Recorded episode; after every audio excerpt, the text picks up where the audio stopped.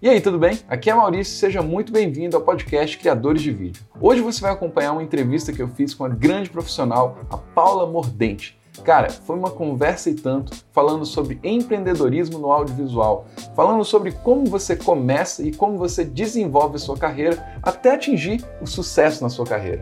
E sucesso na sua carreira, a gente tem sempre que lembrar, é atingir as suas metas. A Paula tem uma história muito legal. E nesse papo, ela compartilhou muitas histórias interessantes e também muitos aprendizados. Então deixa eu te dar um conselho. Essa entrevista é mais do que uma entrevista, ela é uma aula. Então pega papel, caneta e anota aí, porque eu tenho certeza que vai te ajudar muito. Vamos nessa? Seguinte, vamos para mais uma live. Um prazer estar aqui com vocês. Tem sido muito intensa a nossa jornada de conteúdos e lives, mas está sendo muito especial porque a gente está conseguindo trazer muita gente legal para conversar com vocês. E hoje não poderia ser diferente. Eu, eu quis trazer para vocês essa produtora, essa videomaker, essa diretora, essa criativa que é a Paula Mordente para conversar com vocês sobre carreira no audiovisual e sobre empreendedorismo no audiovisual. Bem, deixa eu só contar como é que a história começou. Na verdade, eu já conhecia a Paula, né, de, de nome, de Instagram, de recomendações, alguns amigos em comum aí, né, como a Dani e o Lucas do casal REC, né, sempre cruzando informações. E essa semana eu tinha feito um post lá no, no Instagram e sobre mulheres no audiovisual, cara, e ela foi assim citadíssima. E aí eu falei, cara, eu preciso chamar a Paula para conversar aqui. E agora estamos aqui. Foi rápido, foi rápido. Ela aceitou o nosso convite, ajustou a agenda que é super cheia, mas está aqui para conversar com vocês. Bem, Paula, seja muito bem-vinda. Se você puder dar um alô aí para a galera, falar de onde você Olá, fala também. galera. Pô, muito massa estar tá aqui. Foi realmente muito é, rápido, né? Conseguimos ajustar Sim. rápido aí, mas é um prazer enorme estar aqui. Já te conhecia também. A sensação que a gente tem, na verdade, é que a gente já se conhece, né? Por causa dos amigos em comum, internet aproxima muito a gente. Então, muito massa. Massa. Paula, vamos lá. É, vamos começar do início, né? É, eu sei que tem muita gente que está aqui que já pode conhecer seu trabalho, mas eu tenho que voltar um pouquinho na história, né, para a gente entender um pouco de como foi esse caminho, né, e como você chegou, né, a esse ponto da sua, da sua profissão. Então me conta assim, o que que foi aquela pílulazinha, aquele, aquele, aquela mordida de mosquito que falou assim, caramba, eu quero trabalhar com vídeo. Como foi que a Paula, né, resolveu trabalhar com vídeo? Cara, então, eu tenho. O povo aqui costuma falar que eu tenho pedigree, porque eu tenho uma família inteira, é, desde a geração do meu avô, que mexe com fotografia, né? Tem uma loja aqui com mais de 50 anos em Belo Horizonte de fotografia, comércio e laboratório, né, que é o Pedro Cinefoto, que quem é de BH mexe com isso com certeza conhece, né, porque foi a pioneira. E acaba que foi uma coisa que eu nunca tive muita escolha, sempre foi uma coisa que esteve presente na minha vida em todos os momentos. É, eu e meu irmão, a gente tinha câmera é, analógica, né, que a gente levava para as excursões de colégio quando a gente era novo, e poucas pessoas tinham isso na época, que pra gente era uma coisa muito normal. Excursão, uhum. pai, me dá um filme, só que leva o filme, pai, toma um filme, revela o filme. Aí revelava as fotos, a gente guardava tudo em albinho. Sempre foi uma coisa muito comum, assim, pra gente, né? Que fazia parte realmente da nossa vida, porque a nossa família inteira era envolvida com isso. Então, eu cresci fotografando, cresci todo Natal, meu pai dava a câmera pra gente, as primeiras Coolpix da Nikon que, que saíram digitais, assim, é, a gente ganhou de Natal quando a gente era bem novo, assim. Então a gente sempre, sempre teve acesso a esse tipo de coisa. Então foi uma coisa natural. Quando eu estava lá para os meus 16 anos e tal, eu comecei a querer tirar foto. Falei, cara, eu quero fazer isso para minha vida. Me empolguei, né? Aí é, foi quando meu pai me deu a primeira câmera, que foi uma T1i. É, eu estava com 17 anos, talvez, 16 para 17 anos. E ela não durou duas semanas na minha mão, eu já fiz um escambo ali, troquei, apareceu uma D90 para Nikon, troquei. E eu fazia, eu vendia ensaio para menina de 15 anos, essas coisas todas. É, falei, cara, comecei a fazer show. Na verdade, eu acho que eu comecei a fotografar por causa de show. Que eu gostava muito de, das bandas de metal aqui do Brasil e tal. Eu falo, cara, a maneira que eu consigo de ir no show é fotografar na banda. Então, além de eu ir pro show fotografar a banda, eu ainda ficava perto da banda. E eu, hoje são todos meus amigos, todos meus ídolos da, da minha adolescência, assim, são meus amigos por causa de foto, fotografo até hoje. E, E eu comecei a. a, a eu sempre, até hoje eu gosto muito de fotografar show. Mas a parte que me dava dinheiro de fotografia era uma parte que para mim era muito. Tipo, você sabe quando você sai de casa, meu Deus, não tô acreditando que eu tô indo fazer isso? Uhum. Não gostava de fazer ensaio, não gostava de dirigir modelo. Modelo não, né? Menino de 15 anos, modelo é legal pra caramba de dirigir. é. Aí eu falei, cara, o que eu gosto tá aqui, mas não é isso, sabe? Alguma coisa aqui, sabe? Eu tenho que encontrar isso. Aí eu comecei a namorar com um cineasta na época, e ele falou comigo: oh, você sabia que essa câmera sua filma muito bem e tal? Eu te mandei 90. Para a uhum. época, era 2010 ou 9, uma coisa assim. Você sabia que essa câmera sua filma muito bem? Eu falei: ah, é mesmo? Me ensina então. Gente nem namorava na época ainda, começamos a namorar por causa desse encontrinho tal, me ensina uhum. e tal.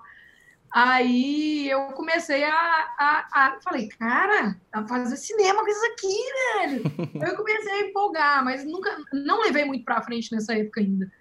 Aí depois que a gente terminou, a gente ficou muito tempo sem se falar, hoje a gente é muito amigo, já temos vários trabalhos dirigidos juntos. É, mas nesse tempo eu, eu comecei a, a, a, bater na minha cabeça assim, cara, eu queria muito levar aquilo adiante, sabe? Eu já tinha feito um videozinho assim, ajudei uma amiga no trabalho de escola e tal, e era uma parada que eu tinha muito prazer de pegar e fazer editar.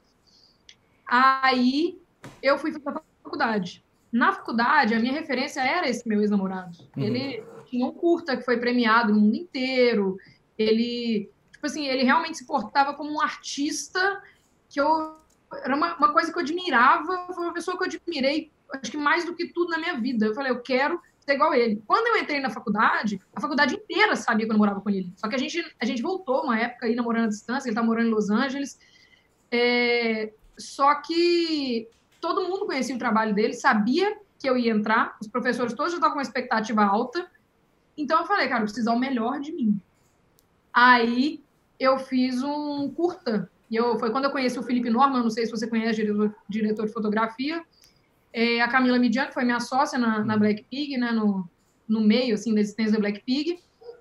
E desde então a gente trabalha junto até hoje, nós três. Mas foi, fomos os únicos três da sala que, que a gente quis fazer como trabalho de faculdade um curta de ficção, que é o mais uhum. difícil de fazer. Sim. Aí conseguimos ator, conseguimos tudo, todo mundo fez documentário, que era mais fácil. É. Sim.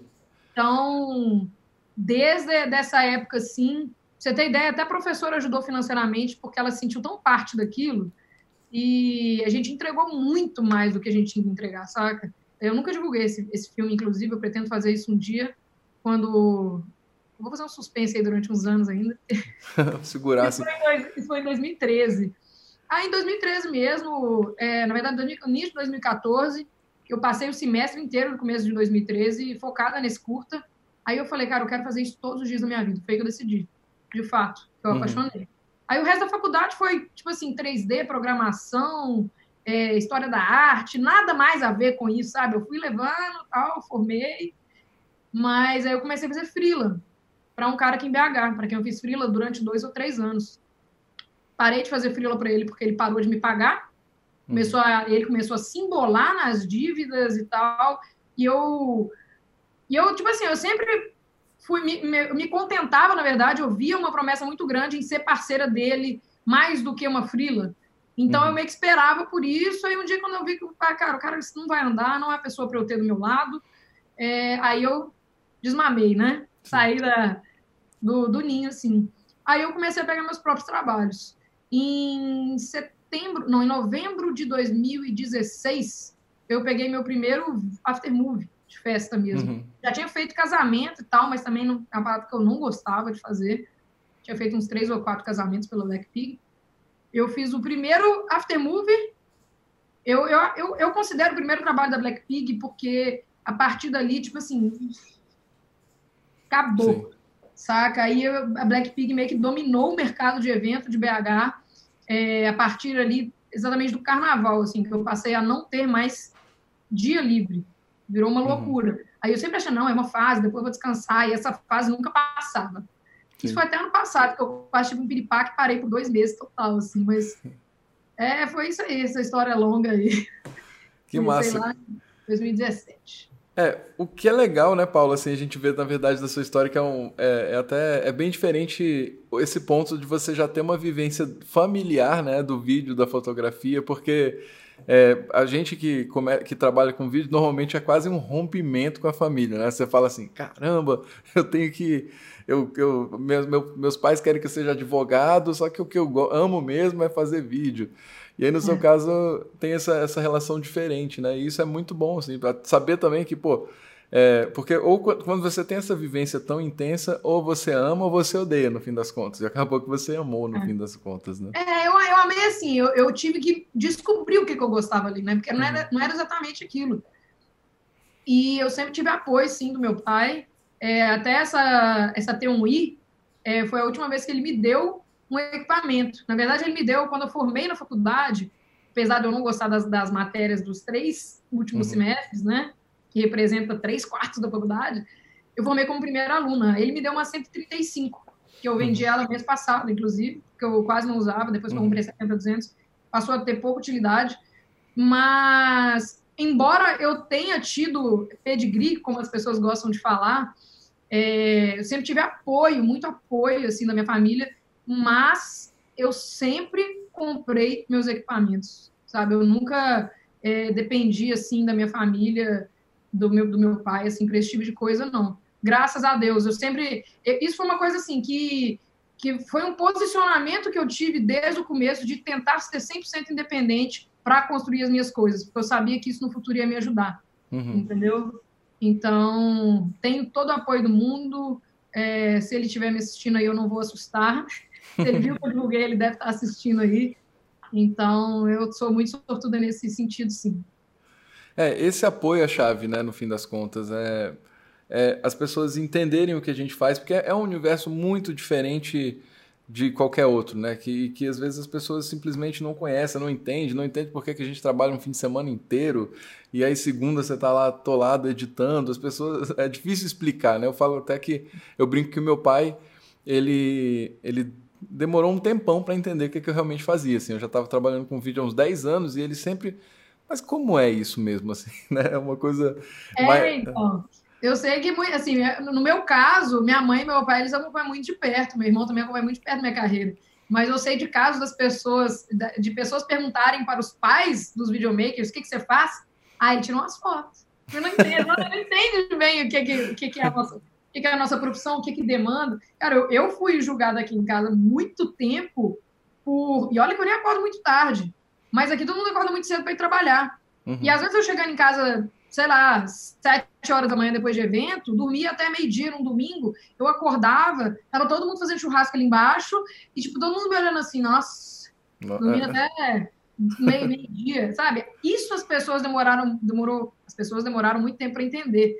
Então, mesmo tendo todo o apoio do mundo, ainda rola essa não compreensão da nossa rotina, de como que funciona. É, um dia a gente é mais criativo à noite, um dia as ideias não vêm durante o dia, a gente prefere trabalhar à noite.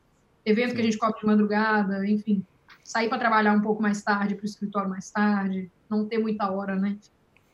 É, e conta uma coisa, Paula, como hoje em dia, né, assim, o que que você tem focado? Assim, você, você trabalha num nicho mais específico? É, que tipos de trabalho você tem, tem encabeçado, né? É, de uma maneira geral, e depois para a gente falar de funções mais específicas. Então, é, a demanda assim, maior da Black Pig sempre foi eventos, né? Mas do ano passado para cá eu estou tentando fazer essa migração. Isso me, me requer falar não para alguns eventos que eu falo festa, balada, uhum, é, isso me requer falar não para algumas coisas, as que são mais desgastantes eu já estou deixando para lá, estou fazendo as coisas que são mais leves e tentando fazer mais vídeo para a empresa. Então, embora eu ainda frequente os eventos para filmar, não é mais para festa, né? Eu não tenho que pegar todos os patrocinadores, todas as pessoas, todas as atrações. Então, eu eu tô optando por fazer vídeo às vezes quando é festa, eu estou fazendo para empresa, né? Então, sei lá, eu atendo muito a Simpla eu uhum. faço uma operação para Simpla, que é uma Sim. coisa que requer muito menos desgaste físico, que é o que me, me detonou fisicamente, na verdade, assim, durante os anos. Adquiri problema no quadril, coluna e tal. Então, eu comecei a, a filtrar para eu conseguir migrar para a parte empresarial ou para a parte clipe, é, publicidade, são as coisas que eu considero serem mais rentáveis a longo prazo é, e que eu gosto mais de fazer, na verdade, eu estou selecionando a partir daí, fazendo coisas que são menos desgastantes e atendendo mais empresas e não mais festas, né? Excelente. E me diz uma coisa, assim, como, como foi uh, esse momento onde você, né, porque você começou a pegar os seus trabalhos, começou a fazer os trabalhos de vídeo, é, entrar nesse mercado, mas como surgiu a, a, a, necessidade de você ter um time, de você criar uma produtora? Isso foi uma coisa muito inicial ou foi mais no meio da sua carreira? Como aconteceu esse processo da criação de uma produtora e trabalhar também né, com outras pessoas no seu time? Então, a produtora em si, eu criei ela, eu ainda fazia os freelas para aquele cara que eu falei. Uhum. Inclusive, uma pessoa que eu admirei por muito tempo. É, meu único problema foi realmente ter parado de me pagar. Mas eu abri a produtora antes para atender casamento. É, a minha sócia era a Nina, que é a minha melhor amiga hoje, já era minha melhor amiga na época. E então eu já tinha uma pessoa comigo na época. É, quando eu rompi a sociedade com ela, eu senti a necessidade imediata de ter outra pessoa. Então, aí eu tive um outro sócio, na verdade, ele fazia mais after, mas ele não tinha tanto conhecimento de vídeo, então foi uma coisa que não andou muito bem. É, mas eu nunca fui sozinha, até hoje, né? Hoje eu tenho minhas equipes, meus freelas. Uhum. Eu sempre tive sócio, então eu sempre tive uma pessoa para me ajudar, tanto a tomar decisões, quanto a, a atender as demandas. É, então, eu atendia casamento lá atrás, comecei a atender os eventos, eu colocava às vezes a Nina mesmo para cobrir, ou a Camila, que formou comigo, então a gente meio que começou junta. É, o Felipe fazia algumas coisas para mim, que também começou junto comigo. Então, assim, foi uma coisa que foi natural no círculo onde eu comecei, sacou? Então, uhum. é, hoje em dia eu realmente trabalho só com frilas, não tenho, não tenho funcionário, tive funcionário uma vez só, mas eu vi que não era uma coisa muito prática, assim, pro tipo de demanda que eu, né, rápida que eu atendo e tal, então cresceu a partir daí. Hoje em dia tem, sei lá, tem umas 10. Falando de, de cinegrafista, uns 10 uhum. que trabalham comigo, assim, mas é, falando de equipe de 7 mesmo, tem uma equipe vasta, vasta Sim. de todos os setores, assim, que eu costumo trabalhar. Legal. E, e outra coisa, assim, sobre essa parte da, de você assumir diferentes, diferentes partes né, dos trabalhos, como é isso? Assim, hoje você você só dirige ou você é, cria conceitos, você edita, você filma, assim, como você se posiciona em relação a, aos trabalhos hoje em dia? Então, eu tenho algumas maneiras de trabalhar. A básica mesmo, que é o que mais acontece, é eu fazendo tudo do início ao fim. No máximo com um cinegrafista a mais, ou no máximo com um piloto de drone. É, eu faço desde a negociação, né, desde a parte comercial, parte financeira toda, até de fato, na prática, filmar, editar e entregar. É, a, é o maior, maior parte, né, a maior fatia da, da, que eu tenho. Mas quando eu preciso fazer alguma coisa mais criativa, é, ou fazer uma, um institucional, né, que não seja um vídeo corporativo de evento para empresa, né, mas um institucional, ou uma publicidade, ou um clipe, fazer alguma coisa mais artística, eu sempre opto por trabalhar com operador de câmera, uhum. é, que 90% das vezes é o Felipe, que também faz uma fotografia maravilhosa, para eu poder ficar a cargo só de dirigir, que eu acho que me prejudica muito é, quando eu tenho que fazer uma coisa mais criativa e eu filmar e dirigir ao mesmo tempo. Então, eu prefiro ver de fora. É aquela visão que a gente tem quando a gente está editando. Sim. Nossa, eu podia ter feito isso nessa hora, mas você não, você não tem tempo para pensar isso. Então, quando eu estou dirigindo, eu consigo visualizar melhor. Massa, é, é porque às vezes a gente fica meio né, quando você está ali dentro da função e você está pensando na câmera, você está pensando na luz, você está pensando na lente que você vai usar, e às vezes, é.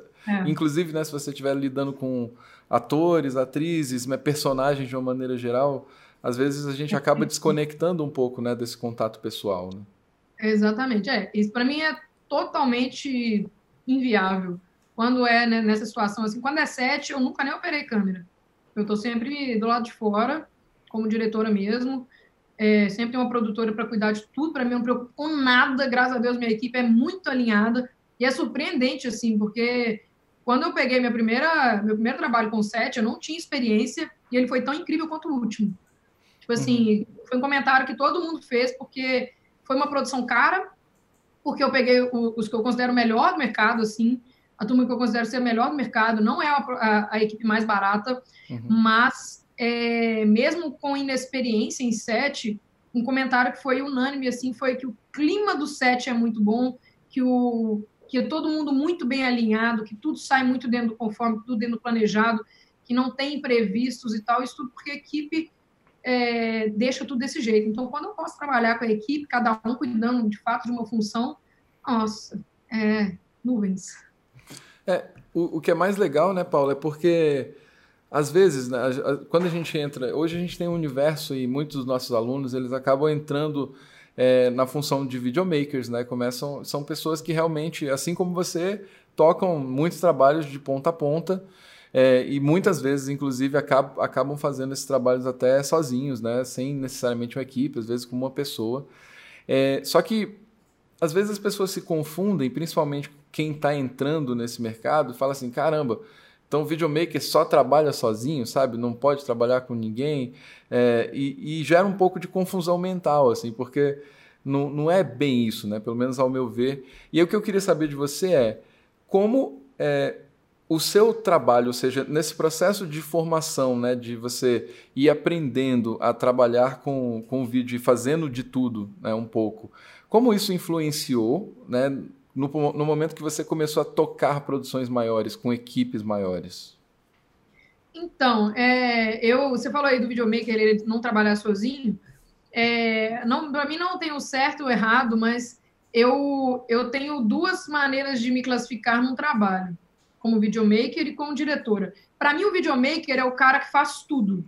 É o cara que, que, é, que é o que assume o papel que eu assumo quando eu vou fazer uma produção do início ao fim. É, quando eu estou só como diretor, eu não considero videomaker. Uhum. Mas é um, é, um, é um nome que eu dei para separar é, a minha, a minha é, atividade nas duas, nas duas coisas, assim, que são completamente diferentes, né?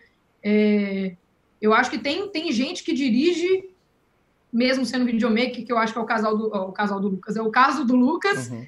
O Lucas, ele geralmente trabalha sozinho e faz coisas incríveis, mesmo sem equipe, mesmo sem, sem, sem coisa. Eu não consigo, entendeu? Então, eu tenho, de fato, minha maneira de trabalhar com sete e sem sete é completamente diferente, equipe sem equipe. Legal. E me diz uma coisa, como né, uma coisa também que você falou e que foi bem legal sobre essa questão do set, né, de uma boa preparação, de você ter um clima legal. É, como você se prepara para os seus trabalhos? Né? Tem, você tem um processo que você sempre segue ou depende do cliente? Como é esse processo de pré-produção né? e qual a importância que você vê nisso para o resultado final dos seus trabalhos? Cara, é, a pré-produção para mim, ela é a parte mais, mais importante assim do, do set, porque quando a gente chega perdido num set, a equipe inteira está perdida, tudo sai do lugar já antes de começar. Então, eu sempre tenho diversas reuniões com a, com a Débora, que é a produtora que assume 99% dos meus trabalhos. A gente tem diversas reuniões, a gente prepara todo mundo antes. Quando é uma equipe completa, que tem diretor de arte, diretor de fotografia, tem sempre visita técnica ou reunião. É... Então, assim, a gente já chega, eu já chego no set com plano de filmagem, né? Parece até que a gente está hackeando o processo. É uhum. engraçado que eu já uhum. chego com cola. É a sensação que você está colando uma prova. Eu já chego com frame de, de tudo que eu quero fazer, é, tipo storyboard mesmo, mas eu, eu uhum. busco referências. Às vezes eu edito um monstro antes. Então, quando é clipe, por exemplo, eu tenho até um de exemplo, mas eu não sei se eu posso divulgar, vou até perguntar para o artista depois, que eu peguei cenas de filme ou fotos uhum. né, dos planos que eu queria e fui encaixando nos tempos da música. Cara, isso na hora de gravar é tipo assim, saca? Sim. Você economiza um tempo surreal. E quando a equipe já tem acesso a tudo antes, a música antes, é, a, a, onde vai ser cada gravação, né, todas as locações, quando já tem pelo menos foto disso, que nem todo mundo pode participar da pré, é, roteiro e storyboard antes, os planos de filmagem, tipo assim, todo mundo hackeia o, o processo e já chega lá já sabendo o que, que, que tem que fazer. Então, já, tipo assim, íntimo da produção. Cara, não tem coisa pior do que você ser contratado por uma coisa e chegar perdidão, sabe? Uhum. Você, você, te gera uma insegurança. Sim. Quando você sabe exatamente o que você tem que fazer, e você está seguro disso, o processo flui muito melhor. Então, para mim, a pré é o, é o pulo do gato, assim, numa, numa produção. É, é legal você falar isso, Paulo, porque às vezes eu já vi algumas pessoas falarem assim: não, mas pô, se eu tiver feito tudo antes, eu não vou ter criatividade na hora do, da produção. Eu já vi esse tipo de a criatividade tá antes, pô. Quem escreve roteiro não tem criatividade na hora, você tem criatividade antes. Mas eu acho que é diferente você escrever, planejar e dirigir. Sabe, a direção pode, pode até ser que não seja eu fazendo o roteiro. Alguém faz o roteiro para mim. E na hora eu vou escolher qual plano eu vou querer, como que eu vou dirigir essa cena. Então, são, são dois duas partes criativas diferentes, uma que você realmente faz na hora. Né? Não tem como você, você fazer a direção antes. Né? Tem como você brifar os atores antes da cena, brifar equipe, os diretores, câmera, enfim, mas a direção, ela de fato, ela acontece na hora da gravação. Mas a criação toda é antes. Excelente. E, Paula, me diz uma coisa assim, e eu sei que esse é um universo que, é lógico, eu sendo homem dentro desse universo do audiovisual, eu é difícil entender quais são os desafios, mas eu queria saber de você, e até o nosso contato veio daquele post, né, das pessoas te referenciando como uma mulher que é foda no meio do audiovisual. É, quais os desafios assim que você que você encarou e como você lida com esse processo, né, de entrar num mercado que ainda é muito masculino? Cara, então, Podemos ser polêmicos? Sim.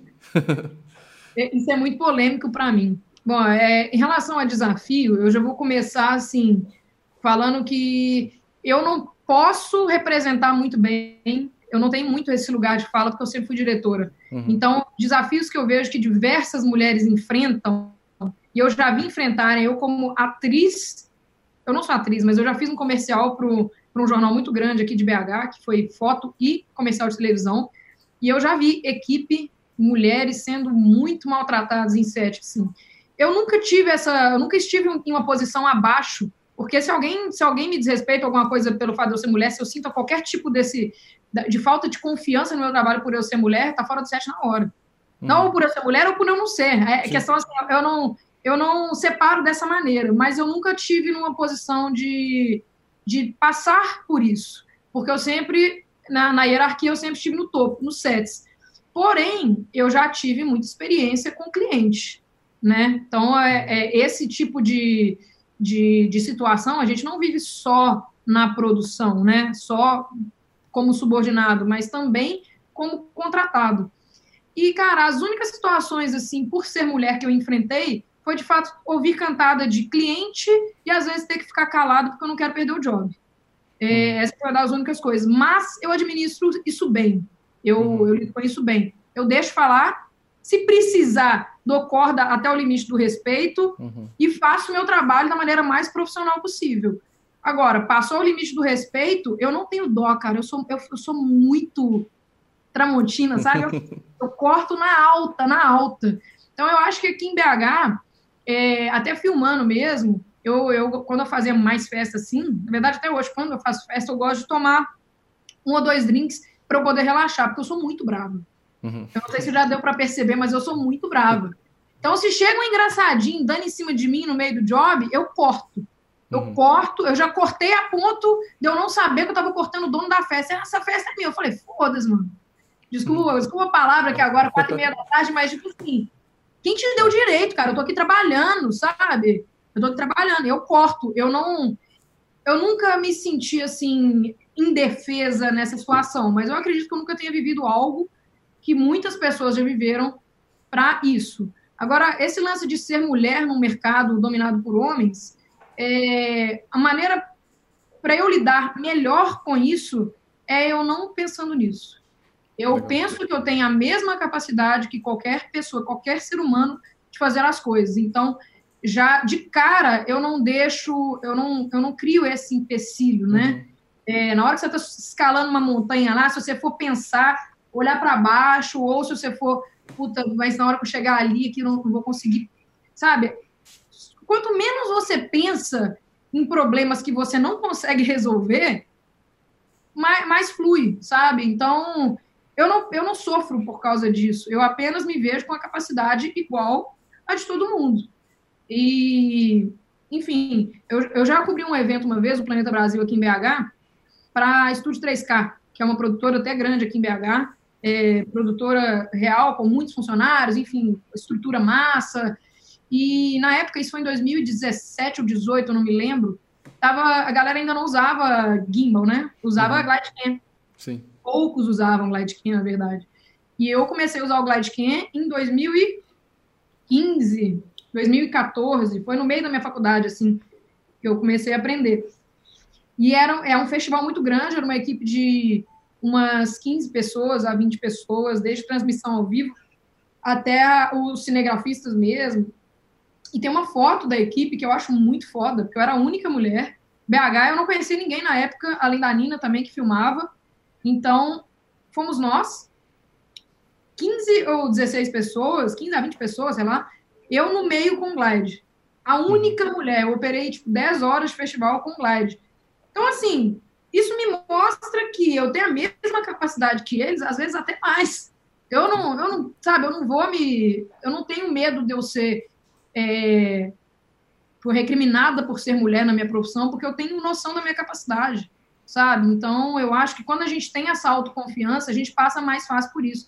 E é isso que eu tento falar para as mulheres. Bicho, você é foda, sabe? Você pode ser foda, basta você querer. Para de pensar nisso. Chega um cara querendo te tirar, você corta na alta, entendeu? Impõe respeito. Eu, eu não penso nisso, eu não, eu não falo muito disso, eu não falo muito sobre o fato de eu ser mulher, porque eu, eu quero ter eu quero ter moral, entre aspas, eu quero influenciar de uma maneira positiva todo mundo, sabe?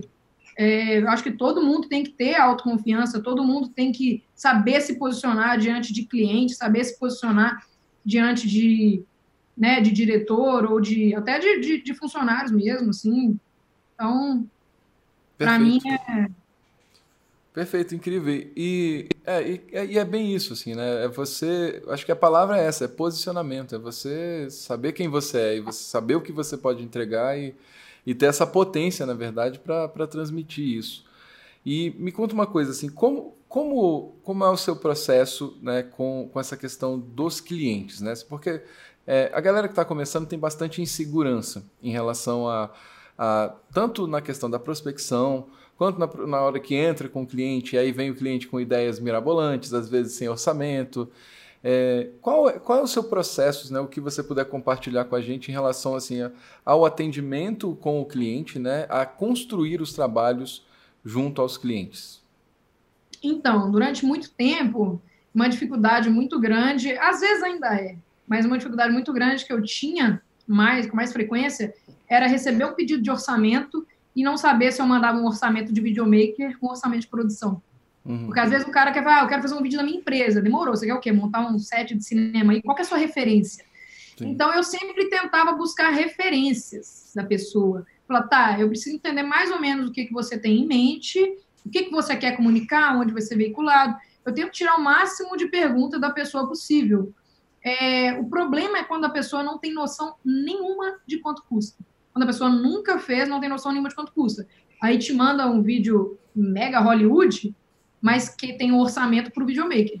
Uhum. Entendeu? Para o cara que vai trabalhar sozinho, né? Para o baixo orçamento ali, né? Para orçamento enxuto. Então, essa foi uma dificuldade que eu tive durante muito tempo. E hoje em dia, é, como eu aprendi a filtrar isso e a saber passar por isso, não aceitando fazer trabalhos que eu considere é, impraticáveis se eu não tiver equipe. Então, quando a pessoa fala comigo, ah, minha referência é essa, eu já jogo a real. Olha, para fazer alguma coisa nesse nível, a gente precisa de uma equipe um pouco maior uhum. e o orçamento vai variar, sei lá, joga até amplo, dependendo do custo de produção, varia entre 20 e 50 mil. É, uhum. mas a gente pode executar esse mesmo trabalho uma, de uma maneira mais simples, né, um orçamento mais enxuto uma qualidade, obviamente, um pouco inferior, que é proporcional ao que você está investindo. Que aí eu vou trabalhar sozinha, no máximo eu levo um câmera para me ajudar, com luz, não sei o que, tal, tal, tal. Então, eu, eu tento explicar para a pessoa como é que funciona o processo. Né? A gente pode fazer sua mesma ideia com um videomaker, né, com uma pessoa fazendo tudo, lá filmando, editando, ou fazer isso é, de uma maneira realmente profissional, que é igual você vê aí propaganda de televisão sendo filmada. Eu tento explicar também no, no português claro, que a pessoa vai entender. Uhum. Tá? Você quer uma qualidade de filme? A gente tem que botar uma equipe de filme para fazer. Então, eu tento fazer isso. Agora, quando é banda, por exemplo, eu sei que banda nunca tem grana. É. Né? Nem as famosas têm grana. Se a gravadora não bota grana, a galera não bota grana. Sim. Então, o que eu falo é o seguinte, ó, até que ponto você está disposto a botar Sacou? Você quer um helicóptero para o seu clipe? Você quer que eu contemple isso no orçamento? Ou você está disposto a procurar um amigo que tem um helicóptero que pode te emprestar? Uhum. Até que ponto você está disposto a ir procurar locação de graça? É, para a gente poder filmar e tal. Então, assim, eu faço a produção, mas se você não quiser gastar X, que é o que está dando esse roteiro seu, é, eu preciso que você corra atrás de tudo que a gente precisa. E é o que a maioria das pessoas optam por fazer é, dependendo do que for, eu fico um pouco desconfortável, porque nem sempre a gente pode confiar no, no primo do cara para poder Sim. cuidar das coisas. Mas banda é uma questão mais complicada, assim, né? Porque a gente quer, quer ver a galera fazendo, quer ajudar como a gente pode, Sim. sem comprometer o trabalho. Até por isso que eu tenho muito pouco clipe no meu, no meu portfólio, porque eu, eu não, não gosto de fazer nada roteirizado sem uhum. verba, sem Sim. as pessoas certas para executar. Então eu filtro. Aí eu falo, não, desse jeito eu prefiro não trabalhar. Legal. E me conta uma coisa. É, qual, qual foi o seu trabalho? Tem algum trabalho assim que você se lembra que ele foi super desafiador? Tem, que é o que eu considero ser o melhor de todos, que é o DVD do Diogo Hernani. É um DVD sertanejo que eu fiz, uhum. que para mim é de longe o melhor trabalho que eu já fiz. O, o Lucas fez até um making off dele que, nossa, eu assisto, dá aquela Sensação Mário. Ele ficou dois dias com a gente na fazenda filmando, é, fazendo, eu acho. Hum. Sim, de fazenda, enfim. É, e foi desafiador para mim porque eu nunca tinha feito.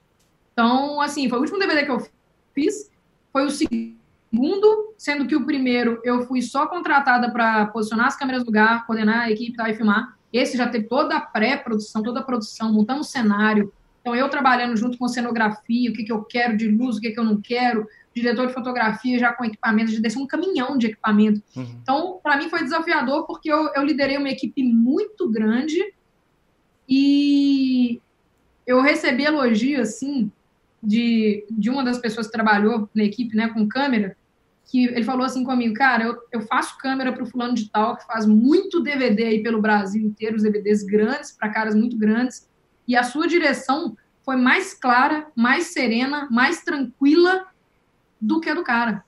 Então, eu, eu, foi a única vez que eu fiz isso na minha vida, assim. É, uhum. aparece orçamento de DVD para mim direto, de banda sertaneja aqui e tal, mas.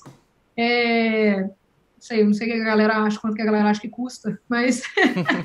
nesse foi uma, uma, uma, coisa que rolou uma conexão muito grande entre eu e a dupla, porque foi um trabalho que eu entreguei, que eu amei, que é o que eu mais amo. Uhum. E eles falam que foi o melhor trabalho da vida deles também. Eles estão planejando outro pela frente, provavelmente eu devo fazer também.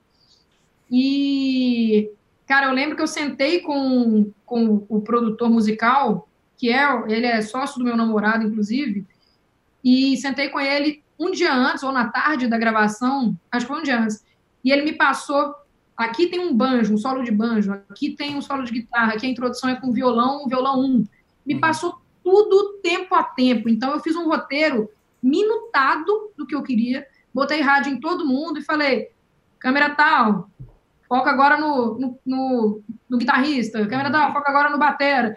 Então não teve nada que eu não tinha na hora de editar. Eu tinha todos os planos perfeitos, ninguém ficou perdido, não teve a mesma câmera filmando a, a, a mesma coisa. Foi uma coisa assim, é, dirigida ao vivo, não foi uma coisa, eu falei, ah, você nesse cara, você nesse cara, você nesse cara, depois eu edito. Não, foi tudo trilho, dá zoom agora, saca? Foi uhum. muito, muito, muito massa. E eu nunca tinha visto alguém dirigir DVD, então eu não tinha referência nenhuma. Eu fiz no meu feeling. E foi o trabalho mais incrível, a maior vibe. Nó, queria voltar lá. Sério. Que massa. E isso é muito legal, né, Paula? Porque no fim das contas, e, e, você receber esse elogio né, do time e ter essa conexão com a dupla em si, mostra um elemento do nosso trabalho e que às vezes as pessoas esquecem um pouco é que, cara, a gente trabalha com pessoas, né? Assim, tem, tem muita paixão envolvida, né? Porque quem trabalha com vídeo normalmente gosta muito, é muito. é muito apaixonado por tudo isso. É isso, a gente encontra pessoas do vídeo, a gente passa horas conversando né, é. sobre, sobre todo esse universo.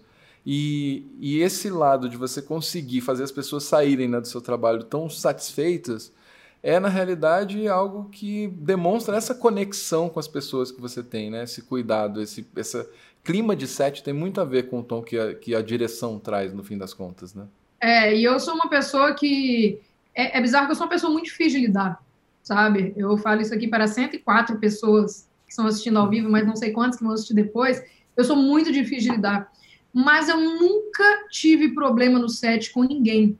Tipo assim, problemas que eu tenho diariamente na minha vida por convivência, sabe? Uhum. Eu nunca tive. Então parece assim que eu realmente eu, eu visto a pessoa que eu amo ser naquele momento, eu sou a pessoa que eu amo ser naquele momento, e eu consigo uma. Cara, eu não sei. Eu, eu, eu amo a pessoa que eu sou na hora que eu tô, que eu tô dirigindo, sabe? Eu, eu admiro essa pessoa muito mais do que eu admiro a pessoa que eu sou no dia a dia. Uhum. Então é isso que você falou. Eu, quando eu estou trabalhando com o que eu amo, eu visto a camisa do meu cliente, no caso essa dupla, cara, eu detesto sertanejo. É, é um dos CDs que eu mais escuto, é esse. De, de tanta conexão que rolou. Sim. Sabe? É esse CD do Diogo Hernani. Eu, eu amo. E eu visto a camisa, eu me sinto parte do time. Eu, eu sou assim com vários clientes, sabe? É, mesmo que, sei lá, quando é permuta, eu sinto isso também, sabe? Uhum. Tipo, cara, preciso fazer um negócio aqui agora, não quero nem saber como que vai me pagar, quando que vai me pagar, enquanto vai me pagar, vou lá e faço, e eu quero ver, eu, eu, eu me sinto parte da empresa, sabe? Eu realmente, assim, isso é uma coisa que, que me deixa emocionada na hora que eu estou trabalhando. Então, é uma conexão que é, é, única. Tipo, o trabalho, o meu trabalho, ele realmente ele me transforma na versão de mim que eu mais gosto, assim. Que massa. E, e, porque, Paulo, uma coisa que eu vejo também, né? As pessoas. Eu já vi muita. Às vezes, quando as pessoas falam dos clientes, né? Fica, parece que está falando de um inimigo, saca? Eu não sei se você já teve essa sensação. Nossa, porque o cliente, não sei o que, assim, é um é. ser, né? Que você não dá nem nome a ele, assim, é um ser é. cliente. E, e, e, fica nessa, assim, de como se é, o cliente tivesse lá para te atrapalhar, né? Mas no, no, fim das contas o cliente tem uma vontade dele, ele tem o, o, o sonho dele ali, o que que, tá, que, ah, que aquele tá trabalho significa. Isso, poxa. Né? Ele está pagando a gente para isso, né? É. Então é, é legal ver esse, esse, envolvimento assim, né, de você pô se, se entregar para o trabalho e, e, principalmente, né, não só querer entregar o trabalho para ele, mas saber que aquilo deu certo, né, que, que aquilo funcionou, que a pessoa saiu satisfeita e que teve o resultado que ela queria, né? E nesse é, caso é bem isso, né? Coisa que mais me deixa feliz é, é quando alguém me procura para o próximo trabalho, uhum. sabe? É igual tem uns blocos de carnaval aqui, embora eu já não gosto tanto de fazer, porque é aquele encaixa naquele tipo de evento que eu falei com você que é mais desgastante, mas é impagável para mim fazer um trabalho e no ano seguinte me procurar para fazer de novo, sabe? Uhum. Porque gostou. E eu não sou das mais baratas aqui em BH, pelo contrário, eu sou uma das mais caras, assim, no, no, no, perfil que eu, que eu atendo hoje, assim, no modelo de negócio que eu tenho, comparado com os meus concorrentes, eu sou uma das mais caras. E muita gente volta para fazer comigo sabendo disso. E eu falo isso, sabe? Eu não, não tenho medo de falar isso. Ah, porque a Paula é cara. Eu sou. Tipo assim, mas para mim é o que vale a pena fazer por esse preço aí. Se quiser, bem. Se quiser, vou dar uma melhor, eu prometo. E eu sou muito exigente com qualidade. Então eu acho que isso ajuda muito também. Porque eu acho que o trabalho Cara, tem alguém me pagando para eu fazer, para eu engrandecer meu portfólio. Olha que delícia. Uhum. Sacou? A visão que eu tenho é essa. Eu tô tendo a oportunidade de fazer um puta trabalho que é caro, que não é todo dia que alguém vai me contratar para fazer. Essa é uma visão que eu tenho quando eu pego os trabalhos grandes assim. Eu tenho que dar o melhor de mim, porque isso vai lá para o meu portfólio, isso tem que servir para mim também. Então, eu não vou fazer de qualquer jeito, de um jeito que eu. Às vezes, eu falei isso na minha palestra, inclusive, é, que eu, eu tento impor a minha visão eu quero que o vídeo fique bom para mim também. Eu tenho que ficar feliz com o resultado. Se eu não ficar feliz com o resultado, a chance do meu cliente não ficar é muito maior. Então eu, eu, dou o meu melhor justamente para poder é, para ele poder saber que eu me importei com o trabalho tanto quanto ele. É tão importante para ele quanto é para mim. Então eu acho isso muito importante quando a gente realmente se entrega de corpo e alma assim pro, pro job. Você tem que entender que é aquilo. Alguém tá te pagando para você botar um puta trabalhão no seu portfólio. Vendo isso como um presente, né? É uma oportunidade, no fim das contas, né? É, todo o trabalho é uma oportunidade. Eu enxergo desse jeito. Claro, eu já tive problema com o cliente. O cliente também já foi para mim o cliente, sabe? Quem nunca. Mas Sim. esses aí eu até evito repetir, saca? Uhum. Porque eu não gosto desse tipo de relação quando ela é quando tem atrito, quando tem desgaste, quando não, quando não tem sincronicidade, né? Quando a gente não fala e, Paulo, me diz uma coisa, assim, voltando agora um pouco para o início, né? Como eu falei, eu tenho sempre lidado com muitas pessoas que estão no começo dessa jornada. É, tem uma pergunta que eu gosto, gosto de fazer para todo mundo que eu tenho a oportunidade de entrevistar, que é, se você hoje, né, vamos dizer que né, você estivesse no, no, ponto de começo da sua carreira, mas já, já, já vivenciou, já visualizou né, o que, que você construiu ao longo desses anos, assim, se você falasse, cara, eu quero começar a trabalhar com vídeo, ou seja, ganhar algum dinheiro com isso, começar a transformar isso na minha profissão. Quais seriam os primeiros passos? Cara, é produzir. Independente se você está sendo remunerado ou não para isso, qualquer oportunidade de produzir te faz crescer. Eu acredito nisso. E não só isso. Todas as vezes que eu fiz workshop de pessoas que eu admirava, é, eu, eu, não esqueço de dois específicos. Um tem nada a ver com a área, que eu, eu fazia muita coisa com Photoshop antigamente. Eu fiz um workshop do Altair Hope, que era o detetive do Fantástico, que é aquele que uhum. falava se as coisas eram montagem ou não. Sim. Fiz um workshop com ele e é bizarro, porque eu já mexia com Photoshop, eu já dominava Photoshop, e 90% do que eu sabe, sei hoje Photoshop eu aprendi nesse workshop. Então, eu, no fim das contas, eu descobri que eu não sabia nada. E você aprender com pessoas que já sabem é muito legal. Eu acho que curso é, é uma coisa muito importante da gente fazer. Workshop, que são coisas rápidas e práticas, são sensacionais. Eu acho que toda vez que eu fiz workshop na minha vida, sem exceção, virou uma chave na minha cabeça. E, e outra, me dava gás sabe? Porque você vê uma referência fazendo uma coisa, aí você pensa assim, cara, é fácil, sabe? Tudo que eu aprendi hoje, eu só botar em prática, é fácil. Então eu sempre saio com gás dos workshops, assim, é, e falando, cara, quando eu fiz o workshop do Rafael Quente, que é diretor de clipe, uhum. falei, que isso, tô super pronto com videoclipe, nunca tinha feito, tô super pronta, bora fazer um videoclipe, entendeu? Então, eu acho que nunca parar de aprender, né? A gente sempre tá em tempo de aprender, praticar e produzir, saca? Sai de casa, vai fazer. Se não tem cliente, faz alguma coisa autoral. Se não tem cliente, propõe para alguma empresa, para alguma banda de amigo, para alguma coisa que, sei lá, que às vezes a pessoa nem está precisando daquilo agora, mas se você fizer vai ser útil, né? Você não está tirando, às vezes, é, o trabalho que a pessoa investir em alguma coisa para investir em você sem você ter experiência. Mas você pedir uma oportunidade, cara, deixa eu fazer alguma coisa. Chega num restaurante que você gosta, isso eu gostava muito de fazer, gosto até hoje Chegar no restaurante, tá precisando de vídeo? Não, bora perguntar aí. A fim de jantar de graça aqui. Eu já venho aqui, já gasto uma grana aqui, Não. poxa, vamos perguntar, fazer uns vídeos japoneses aí, um sushizinho.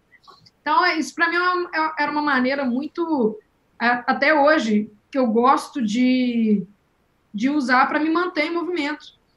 É, e engraçado que esses trabalhos que eu procuro fazer são os trabalhos que eu mais me dedico. Que eu, eu preciso, é, entre as estou colocando meu trabalho à prova. A pessoa não me procurou, eu procurei ela. Então, Sim. tipo assim, procura a pessoa, faça um negócio meia boca, a pessoa fala, ah, grande merda, sabe? Uhum. Não, não vai para frente. Então, é onde eu mais me dedico. E é onde saem os trabalhos massas de, de, de, de portfólio. Um exemplo bom está no meu perfil, é, vou mostrar exatamente onde ele está, se a galera quiser olhar. É, foi um vídeo que eu fiz para a Academia Wish, que é esse vídeo aqui que está no meu na minha, no meu feed. É, foi uma permuta que eu procurei, porque ficava embaixo do WeWork, uhum. e eu uhum. falei, ah, cara, academia cheirosinha, academia era cheirosinha, ela é cheirosinha, academia meio boutique, sabe? Uhum. Os LEDzão, ah, que, que videomaker que não entra ali que fala assim, pô, que academia foda, sabe? As luzes massa e tal. Eu falei, cara, eu quero fazer um vídeo aqui, se não precisa de vídeo. Não, eu entrei no feed deles, vi que eles não tinham vídeo, uhum. então eu criei a oportunidade, falei, bora trocar aí no plano anual Sabe, a academia não é das mais baratas, meu trabalho também não é, junta tudo, acabou, ué. Sabe, você tem um vídeo massa. E é tipo assim, fiquei brother da galera. Brother, sabe? Saindo da gravação, fomos tomar uma ainda. Tipo assim, adoro todo mundo. Lesionei na primeira semana de academia.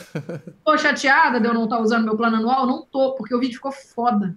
Ficou foda. Eu, eu particularmente, acho muito bom. Porque fui eu e o Gabriel que fez a minha palestra, ele me pediu uma oportunidade para acompanhar uma produção minha. Então eu falei, cara, me ajuda lá com os LEDs. Eu levei os LEDs Yanglu, que são inclusive os que eu estou usando para me iluminar aqui. Uhum. Levei os LEDs, ele me ajudou com a iluminação e só. Foi tipo baixo orçamento total e ficou foda. Então a, a dica, resumindo, é pratique, crie oportunidades para você botar a sua cara né, na rua, para as pessoas verem o que você faz e não fica parado, cara. Esteja sempre buscando aprender, sempre conectado com as suas referências.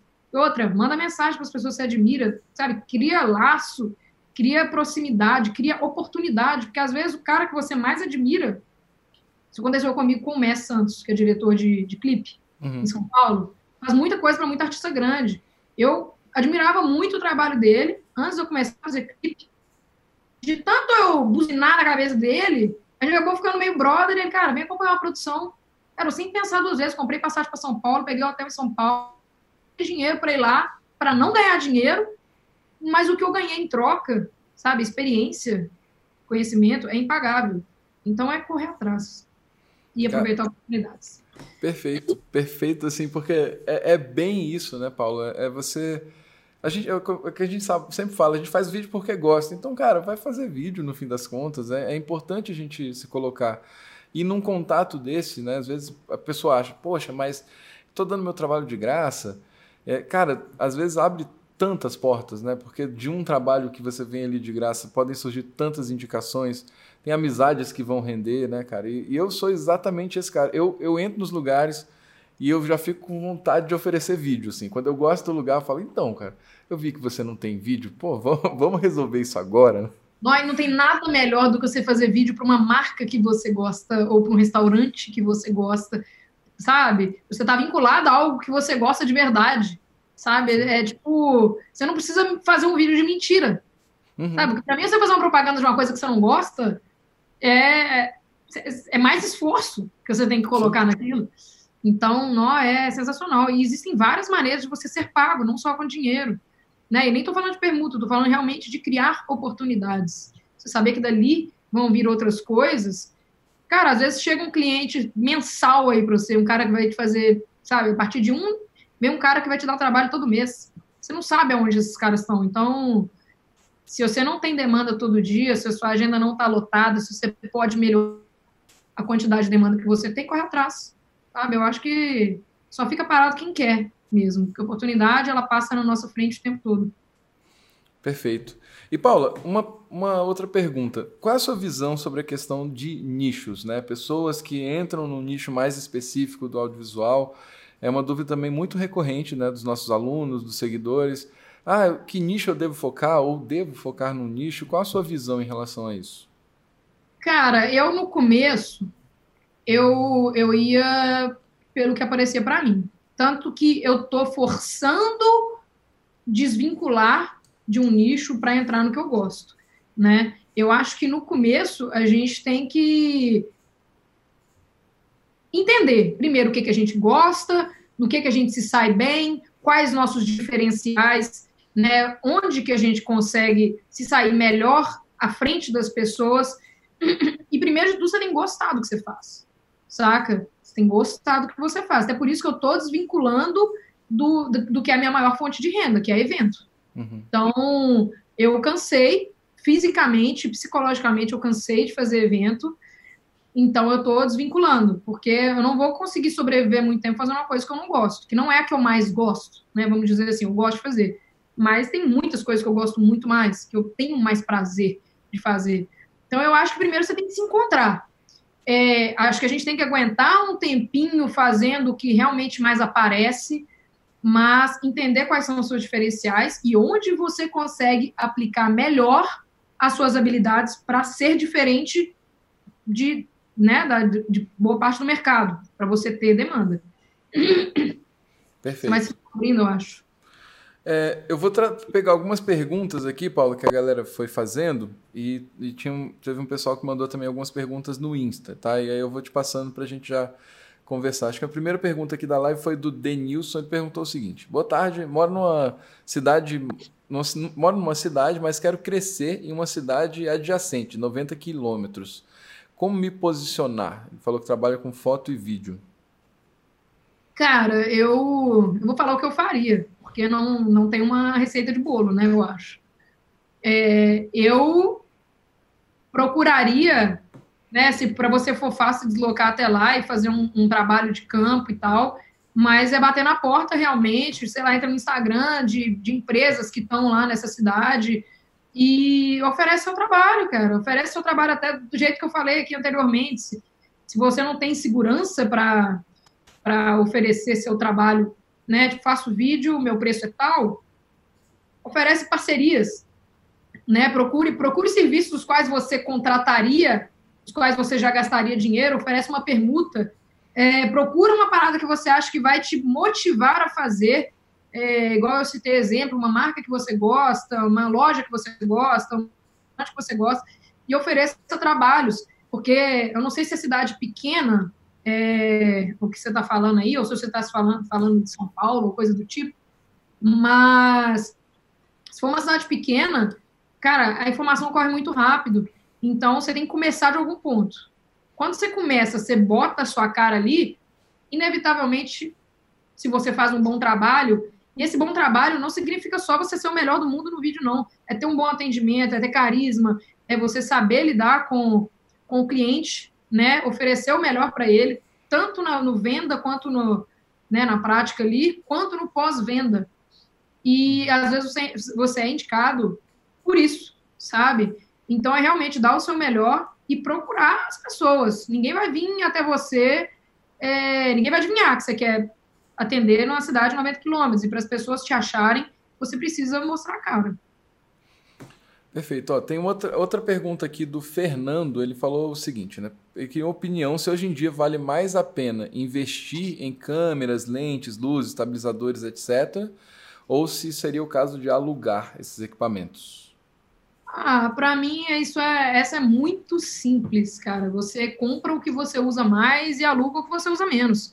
Seus equipamentos têm que se pagar com o seu trabalho, né? Então você tem que ter uma noção aí de quanto, quantas vezes você usa uma câmera aí, uma semana ou um mês, para ter noção se vale a pena você pagar a prestação dela ou se vale a pena você comprar e incluir o valor dela. Você vai incluir de qualquer jeito no seu orçamento, né? Uhum. Câmera eu acho que vale a pena a gente ter. É, no meu caso particular, eu tenho as lentes que eu gosto, é, eu tenho a câmera que eu gosto, mas às vezes eu preciso rodar com uma câmera maior. Mas é muito raro é, ser um projeto que, que me disponibiliza verba para eu botar a câmera de cinema no rolê. E hoje em dia, na verdade, não é tão necessário. Então, poucas pessoas, pelo menos no meu, no meu ciclo assim, de, de clientes, né, de demandas, poucas pessoas optam por isso. As que optam, eu ou chamo alguém, algum diretor de fotografia que já tem a câmera, uma câmera melhor, às vezes nem é exatamente a que eu gostaria, mas já é uma câmera que se equipara, né? Ali, ou eu alugo. Se o, se o job tem verba para alugar, eu alugo. Mas eu acho que alugar sempre sai mais caro o seu orçamento. Então. É, eu acho que o ponto-chave é isso, né? É você fazer com que os trabalhos paguem por, por esses equipamentos, né? Principalmente. Porque eu acho que é onde as pessoas erram muito, é exatamente nesse ponto de pô, vai, se endivida até as calças para comprar todo um setup que ainda nem sabe se vai usar. Depois fica tentando achar, né? Luzes, na, na, no meu, na minha experiência, assim, no meu caso específico, eu sempre alugo. Sempre. O que eu tenho de luz é realmente só LED aqui, mas que eu definitivamente não uso para produção. Quando é produção, eu uso os HMI, né? Os, uh, as coisas mais profissional mesmo. Sempre é pedido do diretor de fotografia. Então, nunca sei o que o diretor de fotografia vai pedir. vou sair comprando luz à torta direito? Pô, sabe? É, tem uma infinidade de luzes com uma infinidade de funções diferentes, com estéticas diferentes, que eu acho mais fácil ter um bom parceiro que me fornece isso, que eu tenho aqui em BH, e do que comprar. Não vejo sentido. Você vai ver um, um galpão no cara desse que aluga luz aí pra você ver se você quer ter um igual. Você não quer, não. De jeito nenhum, né? É. É, e ó, outra pergunta aqui é da Ariane, ela perguntou assim: como começar é, sem dinheiro para investir? Tem muita gente começando do zero que não tem equipamento, não tem dinheiro para investir, não tem crédito. Como, como é que a gente dá esses primeiros passos? Cara, eu acho que, é, parafraseando Lucas, é, a melhor câmera é a câmera que você pode ter. Se celular, eu tenho certeza que você tem. Então, eu acho que começar com o celular é um ótimo começo, né? Mas para para poder mostrar seu trabalho principalmente. É, outra, uma boa ideia também, de repente, é você tentar se aproximar de pessoas que já fazem isso e aprender com quem sabe. Aprender com quem já sabe, aprender com quem já tem os equipamentos. É, até você ter segurança de pegar seus próprios freelas e, de repente, alugar uma câmera com uma pessoa mais próxima para você fazer um trabalho. Então, um trabalho que às vezes você cobraria aí no começo de carreira, sei lá, 400 reais, 500 reais de câmera, varia muito esse preço de cidade para cidade, tá? Não se baseie nisso. Você vai pagar aí 100 para alugar uma câmera uma lente para fazer um trabalho básico aí, um trabalho simples, é, você já começa a juntar um dinheirinho, assim. Isso foi uma, uma situação que eu vi galera, assim, do meu, meu ciclo próximo, é, um amigo meu ficou alugando minha 7S2 muito tempo, que ela ficou parada aqui depois que eu comprei a GH5. Uhum. É, tá parada, tá dentro da gaveta aqui, eu não uso mais. Ela, inclusive, deu um probleminha aí recentemente. Mas eu tava alugando ela só alugando para amigo, né? Então, uhum. assim, é, se eu fosse cobrar preço de aluguel mesmo de locadora, seria muito mais caro. Agora, você pegar um amigo que possa fazer isso por você, que às vezes não está fazendo nada à noite, tem confiança em você, aluga uma câmerazinha. E vai aprendendo a mexer com os amigos mesmo, vai, vai buscando oportunidade, vendo review no YouTube. Eu acho que é isso aí. É, hoje a gente tem muita informação no fim das contas, né? Assim, é, é, se você for pensar o que era 10 anos atrás e, e, a, e, o que a gente tem de, de acesso né, à informação ajuda muito né, nesse processo. Então a gente já começa a ter mais segurança mesmo que nesse estágio inicial. E uhum. vamos lá, mais duas perguntas aqui para a gente fechar. Já chegamos aí uma hora de live. É, bem, primeiro tem uma aqui do Baladeira Filmes que ele colocou o seguinte: é, demorou muito para você se destacar no mercado? Teve muita concorrência de produtores na sua cidade? Né? Como, como, como foi isso? Cara, no meu caso específico, que eu acho que é atípico, foi. me pegou de surpresa, de um jeito que eu fiquei muito atolada assim no começo. E eu sempre fui muito rápida para entregar tudo. É, eu já no comecinho de carreira, carnaval, às vezes eu estava entregando, fazia o vídeo no domingo, na segunda eu estava entregando. Sempre fui muito assim. Então, isso foi uma coisa que aqui em BH não existia. A galera levava uma, duas, três semanas, um mês para entregar um vídeo. Então, eu já cheguei com um diferencial que, para mim, não teve concorrência. É, eu dominei o mercado de evento aqui numa época. É, hoje em dia, cara, a galera, os novinhos, eu chamo os novinhos, estão debulhando nos aftermovie. Então, eu, eu já não sou uma pessoa já tão procurada para fazer, porque a galera já faz também, já entrega no mesmo dia, isso é uma coisa muito comum mas para eu não ter concorrência desde o começo, eu entrei com alguma coisa que ninguém fazia, né? Perfeito. Inclusive, eu criei muitos inimigos fazendo isso. faz parte, faz parte. No meio, no meio do, do Quando a gente começa a andar para se destacar, algumas pessoas não gostam muito do que está sendo feito, né? Mas, Paula, ó, outra pergunta aqui que é do, do VD Produções, ele tinha mandado pelo Insta. Falou, como saber quando é possível ousar no vídeo de um cliente? Fazer algo que não é de costume? Ah, cara, eu acho. Assim, eu sou uma pessoa muito escrachada, né? Escrachada no sentido. Eu tento conversar to com todo mundo como se eu já fosse amiga há muito tempo. Às vezes eu erro a mão. Mas nessa de, de você criar proximidade e intimidade com o cliente, você sabe até que ponto você pode ir ou não, uhum. né? Mas eu acho que é legal você sugerir dar ideias, mostrar referências, sentir se a pessoa gosta daquilo ou não, para você não queimar cartucho à toa. Que às vezes um ousar, dependendo do cliente, né, do, sei lá, se é uma empresa, você vai tentar usar, já não fica tão legal. Agora, você vai ousar uma pessoa que tem algo, né, que, que seja uma coisa que tenha a ver com o cliente, você pode ganhar muitos pontos. Mas que nada que uma boa conversa, mostrar referência, dar ideias, eu acho muito positivo, porque você mostra proatividade, você mostra interesse pelo trabalho. Interesse em ser o. mostrar para o cliente que ele é o escolhido para você aplicar a coisa diferente. Porque isso é uma briga, cara. Quando você entra no mercado, você pega. No meu caso, por exemplo, foi evento, é, todas as produtoras de evento queriam que eu fizesse o melhor vídeo da minha vida para elas. Então, quando eu, eu usava em algum vídeo, as pessoas se sentiam super especiais, os clientes se sentiam super especiais né? Nossa, nosso vídeo, que isso, a primeira vez que ela fez isso no nosso vídeo. Quando eu comecei a fazer hiperlapse, que em BH ninguém fazia, tipo assim, eu comecei a fazer para todo mundo, eu peguei uma técnica minha. Isso não era uma coisa exclusiva do cara, o cara não, não patenteou hiperlapse. Então, o primeiro para quem eu fiz falou: Nossa, que foda! Então, depende. Eu acho que você tem que conversar, sentir, saber se aquilo é a vibe do, do trabalho que você está fazendo, se não é. Eu acho que né, se comunicar nunca é demais. Perfeito. E aí, a última pergunta aqui também do, do Insta, do Júlio, é, ele perguntou: como você investe o que você ganha no audiovisual? Cara, eu tenho caixa hoje em dia. Então, eu invisto à medida que eu preciso. É, não significa que, ah, não preciso comprar câmera, vou gastar meu dinheiro. Não, até porque quando você vira empresa, você não pode tirar todo o dinheiro que você quer da empresa. Né? Existe toda uma burocracia para isso. Então, eu tenho caixa. À medida que eu preciso investir, ou que eu quero investir em uma coisa nova, eu vou lá e compro. É, eu cheguei num ponto, assim, que eu não, graças a Deus, eu tenho caixa suficiente para ter tudo que eu preciso do jeito que eu quero e não precisar, tipo assim, me sacrificar para comprar um novo equipamento. É, se eu precisar comprar uma câmera hoje, eu não preciso esperar desfazer da minha para comprar outra. Uhum. É, mas isso foi assim, com um planejamento financeiro muito bom. Principalmente, que eu falo assim do empreender é você separar o seu financeiro do financeiro da sua empresa sabe? Você ter pelo menos um MEI, você ter uma conta jurídica para você separar a sua grana, você saber realmente cobrar pelo seu trabalho a ponto de tudo que você precisa estar sendo pago e você saber a hora de investir no sentido de você está tendo demanda. Eu, por exemplo, eu estou numa dúvida assim, ah, compro um drone ou não compro? Quero começar a arriscar ou não? Porque para mim você ter um drone é, é um risco.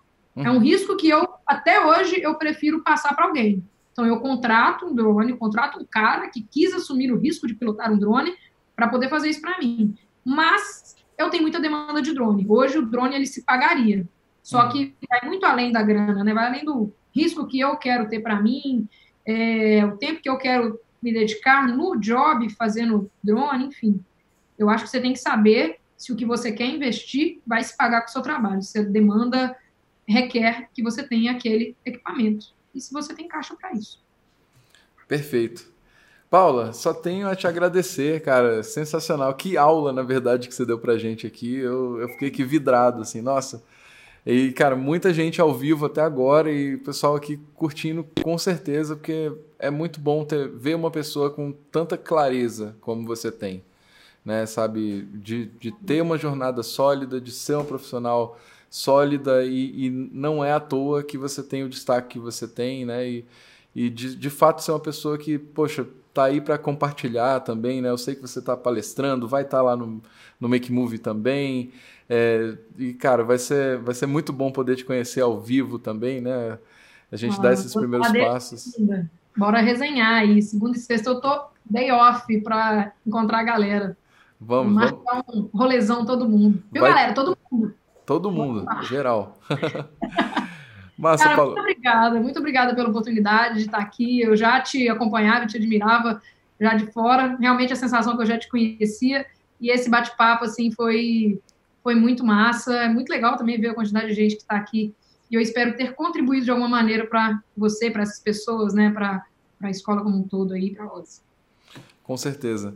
Paula, muito obrigado. Vou dar tchau aqui para a galera. Pessoal, espero que vocês tenham gostado dessa live, né? Estamos fazendo lives sensacionais aí com pessoas incríveis toda quarta-feira, às vezes mais do que uma live por semana. E semana que vem tem outras novidades aí para vocês. Um grande abraço. Eu vou encerrar a nossa live aqui